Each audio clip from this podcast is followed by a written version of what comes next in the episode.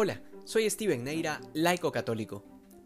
A pesar de ser cristianos, la realidad de la vida eterna es algo que no necesariamente se entiende de buenas a primeras.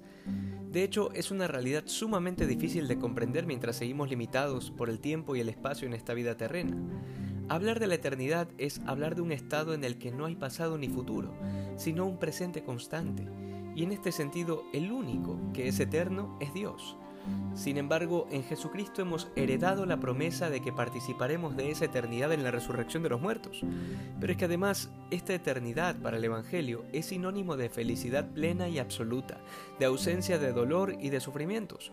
Y todo esto que suena muy hermoso porque lo es, aún así sigue siendo una cuestión lejana y ajena a la realidad actual.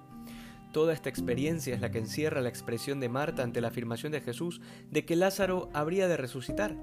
Marta le dice que ella ya sabe que él ha de resucitar el último día, y la forma en que está presentado el texto nos hace pensar que el tono en que Marta dice esto es un tono resignado, como queriendo significar que lo que le interesa es tenerlo vivo ahora y no después, demostrando con esta actitud que fuimos hechos para la eternidad, que anhelamos vivir un amor que no se acabe.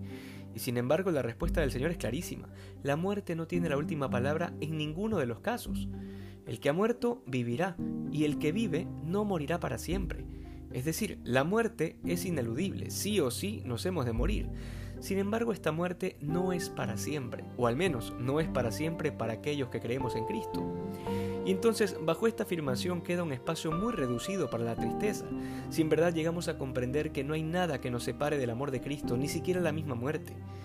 Todo esto nos muestra que lo que el Señor le dice a Marta no es un mero consuelo, como quien dice algo para que la otra persona no se sienta tan mal, sino que está apuntando a una realidad personal que terminará sellando con su propia muerte y resurrección. Jesucristo nos dice hoy, al igual que a Marta en aquel entonces, tu madre, tu hermano, tu esposo, tu hija resucitarán. Y continúa la pregunta para ti y para mí. ¿Crees esto?